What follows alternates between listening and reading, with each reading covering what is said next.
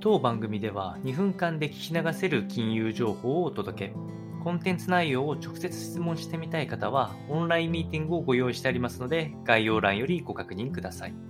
本日のテーマは、FTX 経営破綻余波、シルバーゲートが株価40%超の下落となったというお話をしてまいりまして、1月の5日、アメリカの金融持ち株会社であるシルバーゲートキャピタル。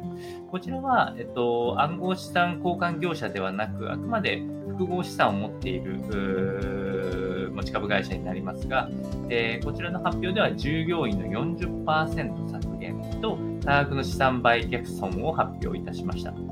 これらは、えー、まさに FTX 暗号資産の交換業者の破綻によって、えー、デジタル資産預金っていうのが顧客から約81億ドル1兆800億円程度、えー、引き上げをされてしまった。やはり、えー、顧客から見ると、このシルバーゲートキャピタルも、えー、資産の凍結とかの可能性が発生するのではないかと思って、えー、そこからあデジタル資金を引き上げたというところ。その結果、手元資金の流動性が乏しくなるため、そこで持っているシルバーゲートキャピタルの他の資産を売却して、え現金、資金に充てたというふうなことが発表されておりまして、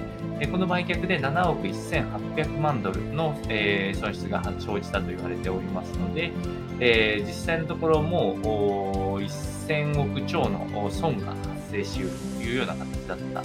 えところ、え株価としては40%超売られるという、やはり、えの FTX の余波というのはまだまだ広がっていく可能性、えありますので、え十分に留意が必要かと思いますので、参考にお届けをいたしました。